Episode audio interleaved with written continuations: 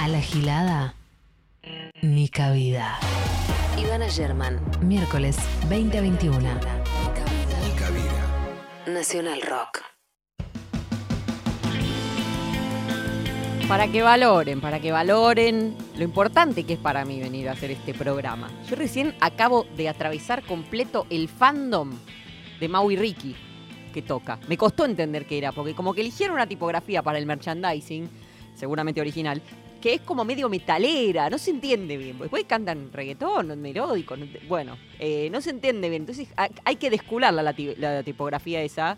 Pero de tanto mirar todas las cuadras que caminé desde el subte hasta la radio, eh, me encontré con que estaban, estaban las fanáticas, estaban las fanáticas de Mau y Ricky que tocan acá la vuelta. Y yo me sobrepuse, co- como el camino del héroe, ¿no? Que atraviesa impedimentos, momentos liminares para llegar finalmente a cumplir su objetivo y volver eh, transformado. Bueno, eso hice para venir acá, a hacer mi cabida. Viejes, bienvenidos a una nueva edición de este espacio para pensar eh, y pensarnos en clave de género, en la medida que podemos, desarmarnos, armarnos otra vez, hasta donde queramos, hasta donde podamos. Este domingo finalmente son las paso. Después de una campaña medio perno, yo me perdí alguna parte, me parece, pero como que los memes nos han colonizado a todo nivel. Y eh, me da la sensación de que estamos todos eh, muy desgastados de la pandemia, de la crisis. Como yo por lo menos tengo un cansancio profundísimo, que no entiendo bien cómo se resuelve, como una quemazón mental. Entonces tendemos al meme. Como que lo que también eh, nuestra atención va ahí, a- de qué podemos reírnos, eh, más que a, bueno, a pensar alguna idea, pero mientras intercambiamos jingles vistosos, que son tradición, por supuesto, desde antes de que se invente Internet, eh, o nos preocupamos por si se garcha o no en el peronismo, eh, avanzan propuestas desoladoras, con actos protofascistas como el de Milei, que más allá de, bueno, el acto que fue bastante terrorífico del domingo, hizo declaraciones que sí hacen a nuestra agenda, eh, como que si las mujeres de verdad cobráramos salarios más bajos que los hombres, bueno, fácilmente los empresarios contratarían únicamente mujeres. Me suena como cuando cuando trabajaban mujeres y niños, ¿no? Porque los niños eran tenían las manos chiquitas, entraban mejor en las máquinas y, no había que pagarles, entonces funcionaba mejor. Como, ¿por qué no los, no los contratarían, no? Contratarían un eufemismo, ¿no? Entre 100.000 comillas.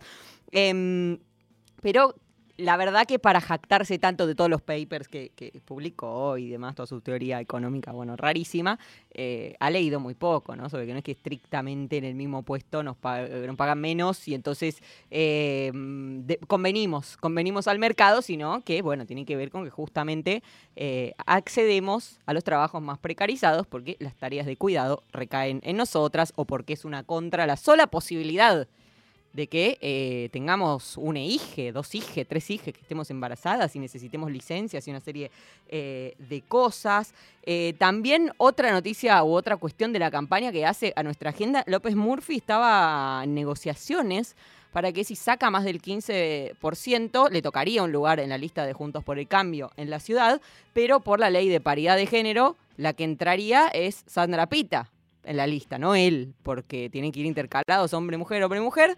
Eh, y él dice, bueno, no, tienen que respetar. Si me votan, me vota a mí la gente. Entonces cancelemos el tema de la paridad de género y vamos conmigo adentro de la lista. Em, hace un ratito estaba viendo que estuvo eh, Carolina Lozada, hizo como que también va por Juntos por el Cambio, había hecho un, llamado a votar, así medio en un plano medio contrapicado, que se veía el escote, qué sé yo, diciendo vayan a votar, no sé qué.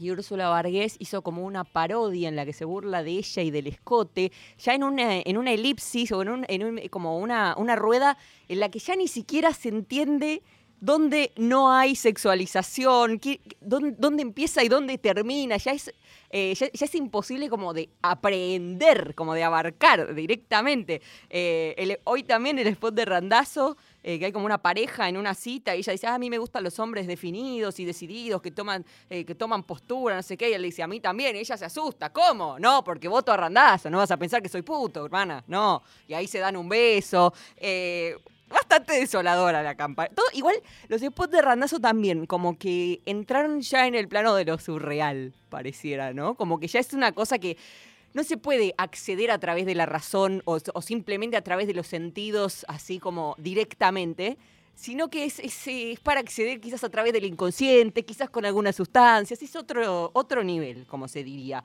Mañana es un día importante porque justo a las vísperas de, las PASO, Se cumplen 74 años de la sanción del voto femenino en Argentina, que por supuesto es un, un hito la lucha feminista argentina y de todos los países del mundo. Siempre hay un antes y un después de ese momento en la historia de cada, de cada patria. Em, quizás el primer emblema de un camino de luchas que luego fueron cristalizadas en distintas legislaciones hasta nuestros días.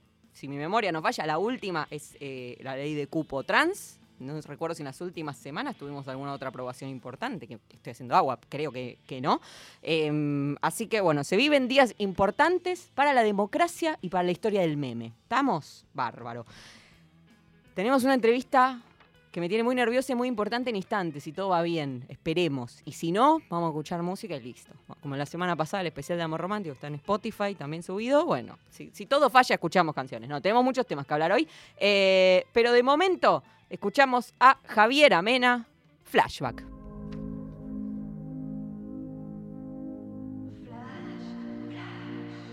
No se puede dar andú ni volver a la simpleza que me quite la tristeza. No hay nadie como tú.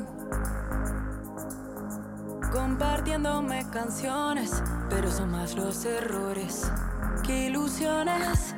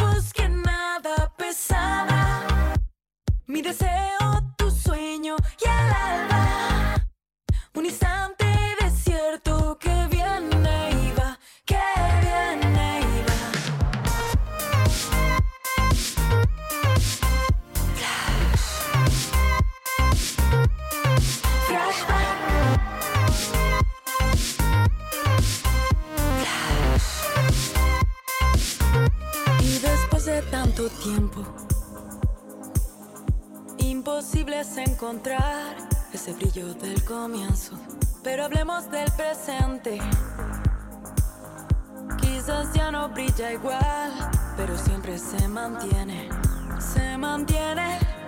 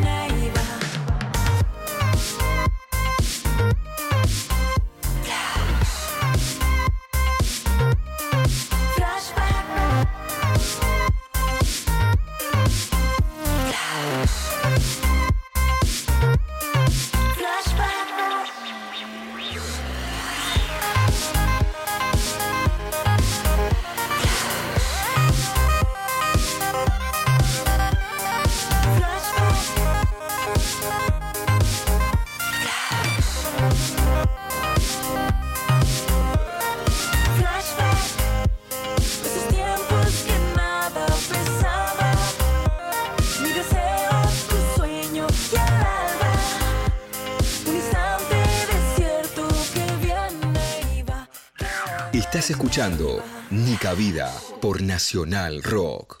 El derecho de sufragio femenino no consiste tan solo en depositar la boleta en la urna, consiste esencialmente en elevar a la mujer a la categoría de verdadera orientadora de la conciencia nacional. Recibo en este instante de manos del gobierno de la nación la ley que consagra nuestros derechos cívicos y la recibo ante vosotras con la certeza de que lo hago en nombre y representación de todas las mujeres argentinas.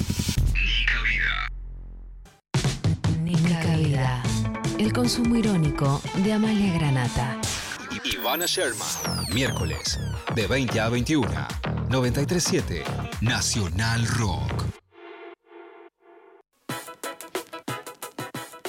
Bueno, momentos muy importantes se viven en Nica Vida porque eh, vamos a conversar con Mercedes D'Alessandro, que es directora nacional de Economía, Igualdad y Género del Ministerio de Economía. Es una nota que buscábamos hace un tiempo porque, bueno, hace, hace muchísimo a esta agenda. Eh, Mercedes, ¿cómo estás? Bienvenida Nica Vida. ¿Qué tal? Buenas noches. Gracias por, por este rato. Sé que, que eso, que son momentos de, de, mucha ocupación para cualquiera que se desempeñe en la función pública, así que eh, se agradece. No, sí, sí. Igual ahora ya, está, ya llegué a casa y justo cuando me llamaron aproveché para meter unas milanesas en el horno. Bien, qué envidia, qué envidia. Multitasking. Sí, bueno, por supuesto, como, como todas. Eh, bueno, la primera, Mercedes es una persona que además de ocupar este, este lugar ahora en el Ministerio de Economía, históricamente viene trabajando desde la economía eh, sobre, bueno, sobre un montón de temas sobre la economía feminista, ese es el nombre de su libro, eh, y especialmente es la persona con la que yo me enteré eh, que las, o esquematicé en mi mente la cuestión de las tareas de cuidado, ¿no? Y qué valor tiene eso y cómo en realidad es lo que sostiene el sistema. Por eso también es muy importante eh, para mí hablar con ella hoy. La primera pregunta es cómo salimos, si es que ya salimos, las feminidades de la pandemia. Bueno, todavía no salimos de la pandemia, lamentablemente, pero sí estamos en un proceso más de recuperación económica, el año pasado, eh, en términos económicos, perdimos casi 10 puntos de PBI, ¿no? Sí. Esto es, el, el, el, deterioro fue muy grande. Este año estamos recuperando, tenemos 8 puntos arriba con respecto a ese piso de PBI, pero no todos los sectores ni todas las personas eh, recuperaron lo mismo ni, ni, están volviendo al mercado laboral de la, de la misma manera. Y ahí, como vos decís, las mujeres, las feminidades, las diversidades, venimos un poco más lento venimos con, con obstáculos que ya estaban presentes de antes, pero que además se agravaron en la pandemia y que tiene que ver con lo que acabas de mencionar vos, que es las tareas de cuidado, ¿no? Que básicamente, para las personas que nos escuchen, eh, tareas de cuidado quizás son abstracto, pero es lavar, cocinar, eh, ordenar la ropa, cuidar a los niños y niñas en el hogar, ayudar a los adultos y adultos mayores, alguna persona que tiene discapacidad en la casa, que asimétricamente esas tareas las realizan las mujeres, ¿no? Y, y durante la pandemia muchas de ellas se vieron eh, sobredimensionadas porque con el tema de quedarse en la casa, de restringir la circulación, de tener que cerrar eh, por mucho por mucho tiempo las escuelas para evitar los contagios y los espacios de cuidado, todo eso fue recayendo sobre las mujeres y bueno, eso se nota después en el mercado laboral, ¿no? Se nota en que las mujeres no puedan volver tan rápido a sus trabajos, que hayan tenido que dejar trabajos, que hayan tenido que reducir sus jornadas laborales, les cueste terminar una carrera universitaria, estudiar o tener un poco de tiempo libre también, ¿no? Sí. Eh, y eso estamos viendo como un gran laboratorio eh, a cielo abierto de algo que el feminismo venía planteando ya previo a la pandemia y que con la pandemia se agravó. La, sema la semana pasada eh, en el Ministerio presentaron un proyecto de políticas para acelerar la igualdad de género en Argentina. ¿Cómo funciona una aceleradora de igualdad de género? ¿A través de qué política se hace? Sí, nosotros pensamos, primero, viste, en la, en la economía en general hay, hay debates, viste, de, la economía neoliberal, por decirlo de alguna manera muy, muy, muy superficial, ¿no? Que plantea como que el libre mercado, que el mercado es el mejor asignador de los recursos en la sociedad, etcétera. Por el otro lado, venimos todos y todas aquellos que pensamos que el Estado tiene un rol importante en asignar esos recursos y también tiene un rol importante en liderar algunos procesos. Nosotras lo que vemos es que dado esto que les comentaba recién, de que de que la pandemia acrecentó algunas desigualdades, sobre todo las desigualdades de género, no podemos pensar que el mercado las va a resolver y que de un día para el otro la economía se va a reabrir, ¿no? Y que entonces las mujeres y varones van a estar en igualdad de condiciones, porque eso ya no sucedía antes, no sucede ahora. Entonces lo que nosotros planteamos es que el Estado que viene liderando todo este proceso de, de la recuperación económica, porque digo, la recuperación económica está fortalecida porque el Estado está haciendo cosas, está impulsando el consumo, está impulsando la producción, está sosteniendo ingresos, está ampliando derechos, está ampliando la protección social, bueno, que tiene que focalizar también algunas tareas en, en sacar adelante a esas mujeres que hoy están perjudicadas por la sobrecarga de cuidados o que, que fueron perjudicadas por esa sobrecarga de cuidados y también pensar en cómo incorporar a las mujeres a un proceso de desarrollo. Eh, no sé cuánta información tienen, pero estos días se publicaron índices de, de la industria, de la construcción, sí. que están eh, liderando, digamos, la recuperación económica con niveles superiores a pre-pandemia, bueno, industria y construcción son dos espacios totalmente masculinizados en el empleo, ¿no?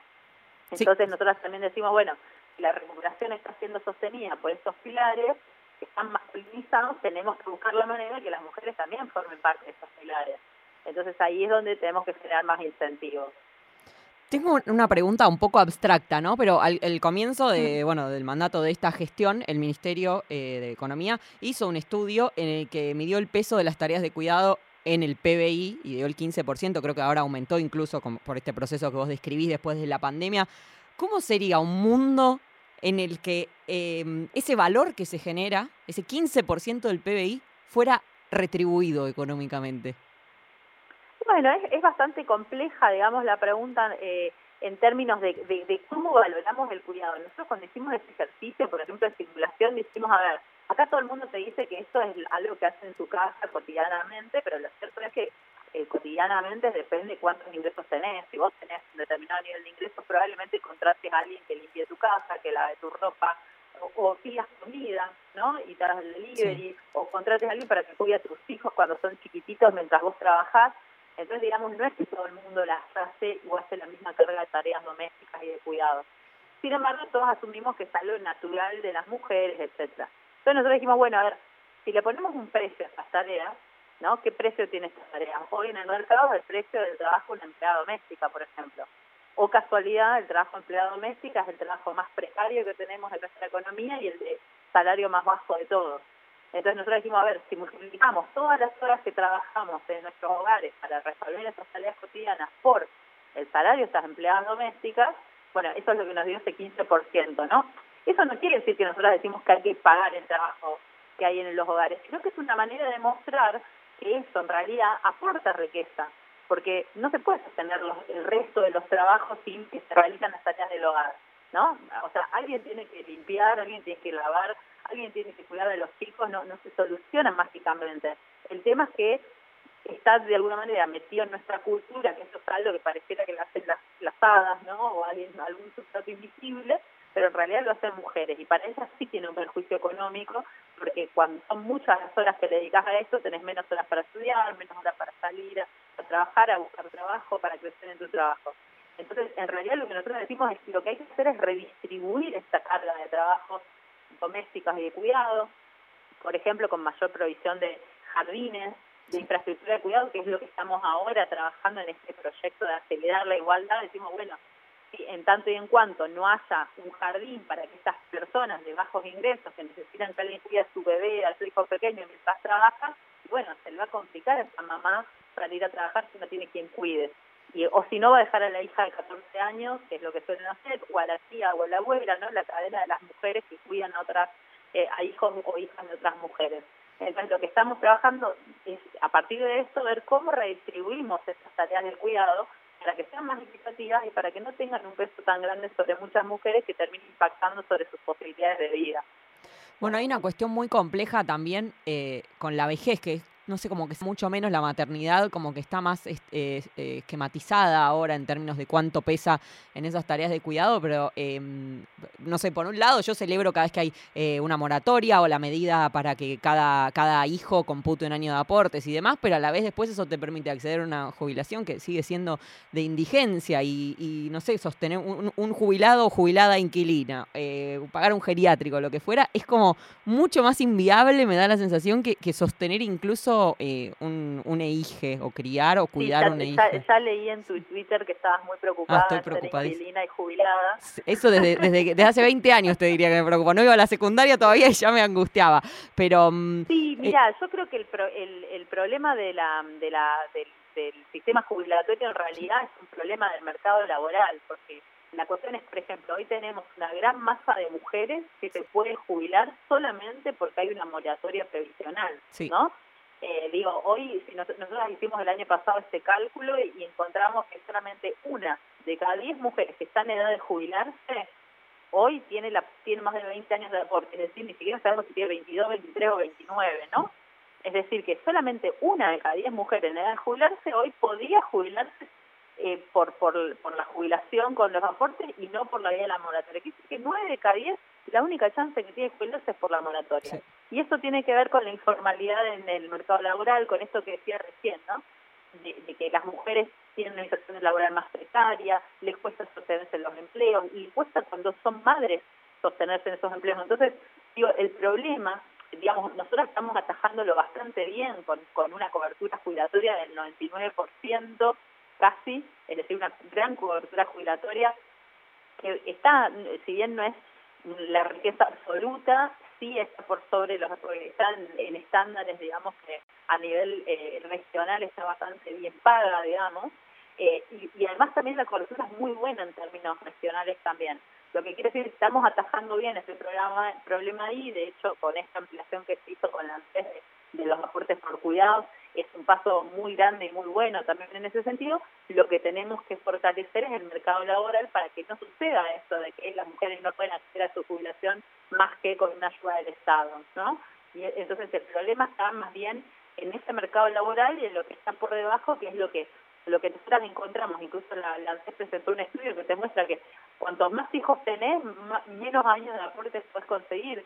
¿Por qué? Porque la maternidad está expulsando a las mujeres en el mercado laboral. Entonces, lo que quiero decir con esto es que hay una cadena de, de situaciones que te llevan a que te puedas jubilar por la guerra moratoria, que esa jubilación entonces está más baja que una jubilación que vas a obtener por, por los aportes que hiciste por tu trabajo formal, que eso es algo que se va reproduciendo porque las mujeres tienen menos formalidad laboral y que además es un temón para plantearnos ahora en este momento también, como vos decís, en un contexto en el cual tenemos un empobrecimiento eh, de los y las trabajadores, en que tenemos un problema de ingreso laboral formal, ¿no? En que tenemos un problema de una gran masa de trabajadores y trabajadoras de la economía popular que no acceden a ningún tipo de aporte o a veces obra social o algunas otras eh, cuestiones que serían importantes. Entonces, es el momento, creo yo, de que estos debates se profundicen.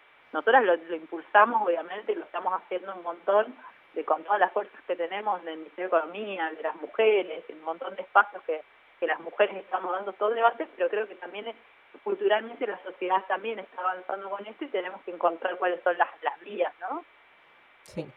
Hoy, eh, hoy se, en otro orden de información, hoy em, eh, se, hizo esta cumbre climática de previa a la cumbre de la ONU por el eh, hacer un acuerdo climático, ¿no? Y ofrecer cambiar deuda por acciones climáticas y demás. Me interesa mucho eh, como tu visión porque ese debate también está muy vivo últimamente en bueno, en la sociedad y dando vueltas sobre un desarrollo eh, llamado sostenible y, eh, bueno, producir eh, divisas rápido. ¿Pensás que se puede todo? Para, nosotras el sostenible es que tenga perspectiva de género y que tenga perspectiva ambiental. Eso es sostenible. Todo lo, otro no es sostenible, digamos, ¿no? justo ayer en el Ministerio de Economía presentamos, bueno, hicimos la firma de un convenio con el, con el Banco Central, con la Comisión Nacional de Valores, con la Superintendencia de Seguro de la Nación, para fortalecer las finanzas sostenibles. ¿Qué significa las finanzas sostenibles? Que haya premios, digamos, y estímulos para que esas inversiones que tienen un impacto social positivo y un impacto ambiental positivo. Esto es re importante porque hoy se está hablando de estos, de estos bonos no climáticos, de, de transición energética, etcétera, pero lo cierto es que países como el nuestro, que no tienen una matriz productiva que ya entró en la transición hacia los autos eléctricos, hacia los paneles solares, la energía eólica, etcétera, es muy caro realmente. Y para pensar en infraestructura que te permita esa transición energética hay que hacer muy grandes inversiones y hoy para Argentina eso es costoso. Entonces tener estos proyectos que buscan financiamiento que está dado a esos objetivos es fundamental, pero que es la manera en que de alguna manera vas, vas marcando también un cambio de concepción hacia dónde vos querés que vaya la matriz productiva. Es, un, es realmente muy difícil porque, como vos decís, eh, conviven distintos objetivos, ¿no? Por un lado hay que crecer económicamente para sacar de la pobreza a, a, los niños, a los jóvenes, que son los que hoy están sufriendo más los índices de pobreza en nuestro país, y al mismo tiempo tener que cuidar el impacto ambiental de las medidas que tomamos. Son objetivos que a veces no van de la mano, pero y, yo creo que cada vez está más presente la idea de que no se pueden despegar tampoco y que tarde o temprano una cosa se lleva a la otra, ¿no? Que el, impacto ambiental en general también recae sobre las personas más pobres, cuando hablamos de sellos de emisiones, cuando habla del dengue, bueno, el dengue afecta más a las personas que tienen problemas de, de agua, eh, que viven más cerca de, de, en una villa, que viven en asentamientos, que están más cerca de los márgenes del río, que no tienen posibilidad de comprarse un ojo o alguna cosa que plante los mosquitos, ¿no? Digo, y tenés un montón de cosas que se van afectando. Entonces, en ese sentido, creo que son dos cosas que van de la mano y que por suerte estamos tomando más conciencia, no a la velocidad que a mí me gustaría, pero tampoco en el feminismo, creo que son cosas que van más lentas de lo que necesitamos y bueno, ahí también tenemos que fortalecer mucho la discusión y avanzar con, con políticas. Y lo último que, te quiero preguntar, y ya te dejo libre que para que termines tu día, em, bueno, mañana es un aniversario de la sanción de la ley de voto femenino, el domingo hay elecciones eh, primarias. Eh, ¿Qué se juega? Hace un ratito en la apertura estaba, bueno, racontando un poco eh, esta burrada que dijo mi ley de que si las mujeres cobráramos menos, entonces los empresarios no se elegirían y nos contratarían más, así como muy simplificado. ¿qué, ¿qué, se juega en términos de género en estas legislativas para vos? Mira, para mí eh, eh, estamos, la, la, realmente las mujeres estamos transformando muchos debates y estamos realmente dando pasos gigantescos. Yo la verdad que eh, empecé a, trabajar en este gobierno desde el principio, la Dirección de Economía, Igualdad y Género, eh, la verdad que es, un sueño hecho realidad, vos me conocés, hay muchos que nos conocen en común, desde, desde escribir este libro de Economía Feminista, fundar una ONG con el mismo nombre, ¿no? Llegar a poder hacerlo esto realidad es algo que, tiene un sentido muy profundo. En mi historia personal, pero más allá de mi historia personal, yo creo que hemos logrado, a partir de las herramientas que pusimos en marcha, construir herramientas de gestión feminista, construir un horizonte también que busque cerrar esa desigualdad y que aún en un año tan complejo como fue todo el 2020, como sigue siendo este 2021, que esto haya sido un lineamiento que no nos hayan dicho, no, esto es una agenda que va en pausa, esto es un, algo para cuando hay tiempo, esto es un problema de países ricos, no, al contrario, logramos mostrar que esto es una, una forma de resolver las cuestiones. Y yo creo que lo que se juega este fin de semana también es el sostener ese camino, el seguir avanzando y profundizando esas medidas.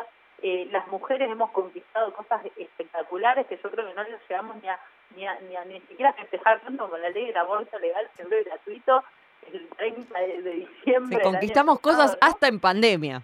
Las mujeres y, feminidades. ¿no? laboral travesti trans, la jubilación por cuidados, un presupuesto con perspectiva de género. Digo, hay un montón de cosas que realmente hicimos avanzar una agenda a pasos agigantados. Yo creo que eso también es parte de lo que se está debatiendo este fin de semana, porque bueno, yo entiendo que estamos en una situación sumamente difícil a nivel económico y que eso a veces empaña mucho las lecturas de mediano y de largo plazo, pero creo que realmente estamos en un punto de inflexión, sobre todo en lo que hace a la agenda feminista en la gestión del Estado, que es una oportunidad que hemos tenido que es histórica, no hay ningún otro gobierno previo que se haya puesto la agenda de género como un objetivo y la haya hecho de manera integral. No, no digo que no haya habido políticas feministas ni grandes avances en la agenda de las mujeres, sino que en esta eh, es la primera vez que lo tenemos como un objetivo central, ¿no? que aparece como eh, expuesto y expresado con la, con la creación del Ministerio de las Mujeres y con todos los otros espacios y con y eso, con muchísimas mujeres también gobernando y legislando, que es lo que se juega este fin de semana. Así que yo en ese sentido estoy muy positiva de que esperemos que esperamos que hagamos una buena elección y que le demos más fuerza también a esos cambios que que, que, son que todavía creo que no se llegan a notar del todo, pero que son muy relevantes y que nos van a dar lugar a una sociedad más igualitaria que la necesitamos además porque es como decía es lo único que podemos hacer sostenible en el mediano plazo para país.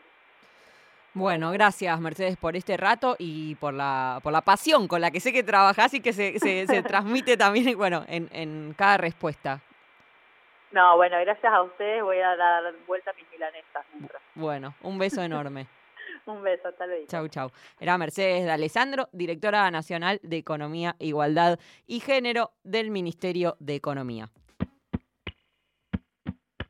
Algo salió bien en estos últimos días. Ya no guardo más el lado puesto al amor. Hoy paso de ver final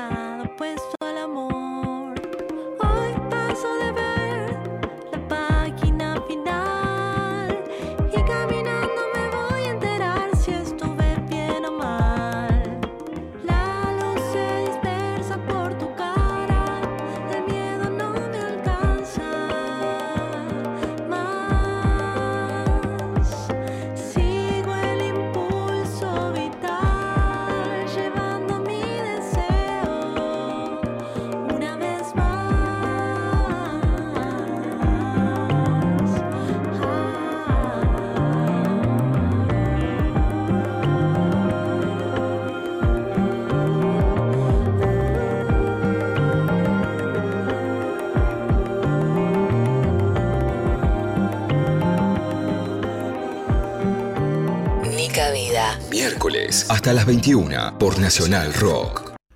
Nica Vida. Dice Agustín Laje que somos unas planeras. Ivana Sherman. Miércoles de 20 a 21.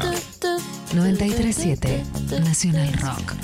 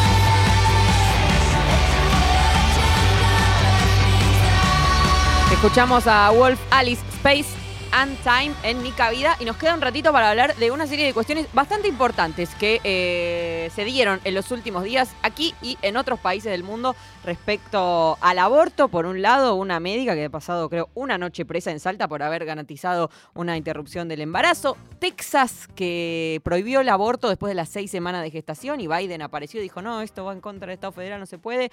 Y eh, en México, la Corte Suprema medio que institucionalizó la legalización del aborto a través de un fallo. De todo eso vamos a hablar con nuestra compañera Maru Rocha Alfaro, compañera del área de géneros de Radio Nacional. Hola, Maru.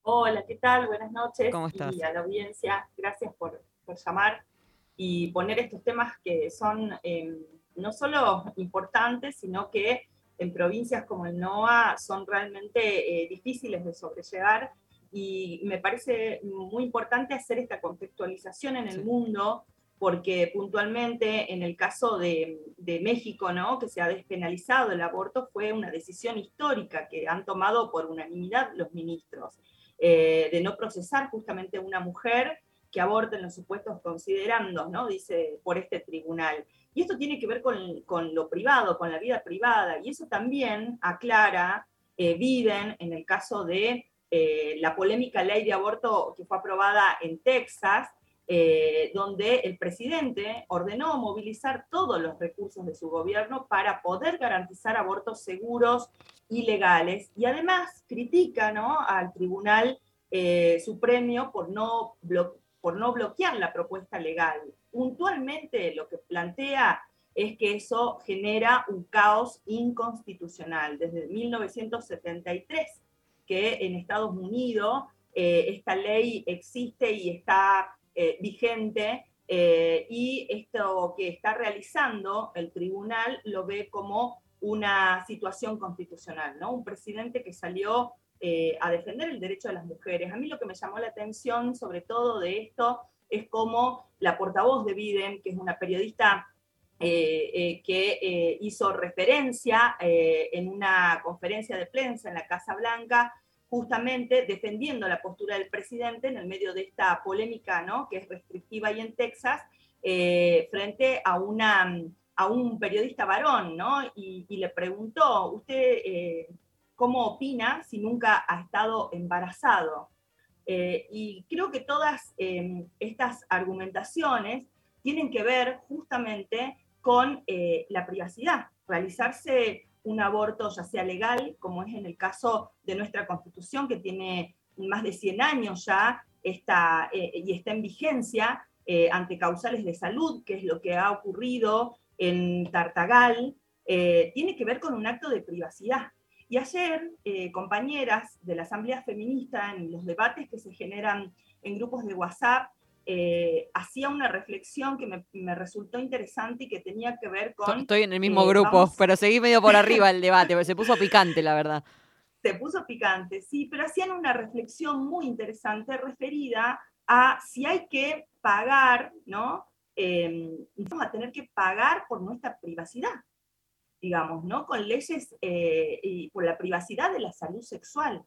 Porque en este punto lo que ha ocurrido con eh, la situación de esta eh, mujer mayor de edad que pidió el aborto legal, del que después se arrepiente y, hace una denuncia a la médica el día domingo a través de vía web, em, eso, digamos, tiene que ver con toda la presión que se ha eh, impulsado desde la falta de privacidad que tuvo su nombre como paciente en, las historias clínicas, el nombre, por supuesto, de la doctora, eh, y lo que ha llevado a esa detención y esa causa irrisoria que le han armado, ¿no? Eh, desde la justicia de Tartagal en connivencia con eh, por supuesto, los sectores antiderechos. Pero ¿Por la, qué digo la esto? chica esta dijo, em, estaba leyendo de ayer, creo que es la noticia, que terminó diciendo como que la médica la quiso obligar a abortar, lo cual no tiene, no tiene mucho sentido por, ningún lado. O sea, la médica contestó, no, no, no hay móvil. ¿Por qué, ¿Por qué alguien obligaría a abortar a alguien? Eh, Exactamente. ¿Fue por presión de grupos Pero- antiderechos que la convencieron? ¿Hay, hay, hay como constancia de eso? Es, es que es eh, muy probable porque vos imagínate que hoy puntualmente se hacían pañuelazos en Salta Capital y en Tartagal esta mañana eh, y están instalados desde hace ya más de una semana eh, legisladoras como eh, Cristina Fiore, que han sido militantes ¿no? por el niño por nacer y, pañuelos celestes desde la política, y en el caso de Tartagal, la concejala Claudia Subelsa, que anterior a esta situación de la denuncia que le hacen a la América, eh, hostigó ¿no? su trabajo desde lo mediático. Eh, y además, lo que hay que también decir y contar es que eh, el abogado que eh, planta la denuncia a la médica, eh, Rambert Ríos, eh, es un abogado que defiende por abuso sexual a otro médico en ese mismo hospital de Tartagal. Y el punto cuál es, que justamente quien había denunciado estas acciones eh, y que además denunciaba que este médico ofrecía abortos clandestinos eh, a cambio de favores sexuales a las adolescentes que se acercaban allí, em, tiene el mismo abogado, que es Rambert Es desolador. Sí, además que la médica eh, es la única de todo el hospital, ¿no? Que, o de toda la, la ciudad, que De no es el- sí. De todo Tartagal. Exactamente. Que no es objetora. O sea, es la única cuenta- médica en condiciones de hacer un aborto, por lo menos sin pedirte favores sexuales a cambio, como estás describiendo, en, en- en la localidad. Exactamente. Pensemos en Tartagal, en una localidad donde hay eh, mucha población vulnerable. Cuando digo vulnerable, hablamos de gente que es pobre, Sí, estuve ahí. eh, que vive en la pobreza inmersa, eh, que acude a un solo hospital, ¿no? que está, y alrededor muchas poblaciones recurren a ese hospital. Eh, en zonas rurales, eh, y, otras cuestiones que también eh, hay que plantear, que el mismo juez, que es Astigueta, que primero envía la, la orden de encarcelarla, demorarla, detenerla, y después se desdice por la presión mediática y por la presión social que hubo a nivel nacional, es el mismo que eh, hace unos años atrás realiza realmente una acción eh, tremenda cuando se eh, plantea la violación en banda que sufre una nena wichí discapacitada, que es violada en banda por eh, ocho varones, eh, que esto, además de ir a juicio y que están encarcelados, pero se transforma como en un caso emblemático mediático, porque eh, en aquel momento los argumentos que habían es que todo esto formaba parte de la cultura, ¿no? de la cultura de, de las comunidades, y en realidad son abusos sexuales, son violaciones en banda, que viven muchas de las niñas y de las adolescentes en el interior de, Salta, en el interior del norte. Eh, por eso tenemos las tasas más altas de embarazo en la adolescencia, ¿no? Y puntualmente eh, cuando, cuando una médica garantiza una interrupción del embarazo, o sea, ya tenemos ley de ILE y, y ley de IBE, o sea, podés abortar por causales o sin causales. Eh, ¿con, qué criterio se le puede abrir una causa a una médica? O sea, ¿qué, qué pones en los papeles? ellos buscaron la voz de una tía eh, y hicieron que la, familiares denunciaran, ¿no? Eh, y ese, es, esa voz solamente fue, este, y estamos hablando de que la paciente es mayor de edad, esa voz fue suficiente para la justicia de Tartagal para encarcelarla. Claro, pero ¿a qué le alegan? Que, porque esto, un, aborto impuesto, ¿qué es lo que le...? Porque digo, si, si garantizó un aborto... no, lo obligaron. Como que, lo obligaron, que ella no quería, que se arrepintió en el momento y, lo obligaron. ¿Cómo se puede obligar? Y esto creo que Mariana Carabajal lo, lo, explicita eh, muy claramente en una eh, nota, eh, cómo se puede obligar a una mujer a abortar a tomar pastillas que abren la boca, porque se explicó muy bien que esta acción, digamos, de interrupción legal se realizó a través de pastillas. Sí, no es que no es que te duermen y estás anestesiada y te despertás y no tenés más feto adentro. Eso bajo ningún concepto funciona así, ni mucho menos fue así en este caso, es con misoprostol y fue por vía oral. Y hay que hacer muchas tomas además, no es que es Exactamente, son una película que te meten una pastilla y y te volviste loca, no sé. Totalmente, haces una toma y después de pasado unos días realizas otras, otras tomas. Este, y esto lo sé también porque me tocó pasar por la situación en el caso de un embarazo que se me detuvo. Eh, y es un control que te realizan médicos y médicas eh, y, y, y van viendo cómo reacciona el cuerpo. Aparte, lo que hay que tener en cuenta respecto de esto es que em, la decisión que toma la doctora eh, está vinculada a todo un análisis que hizo el equipo interdisciplinario y a que todo quedó escrito y establecido en la historia clínica, donde el gerente del hospital estaba al tanto de esto, eh, donde todas las personas sabían que se estaba realizando esta práctica.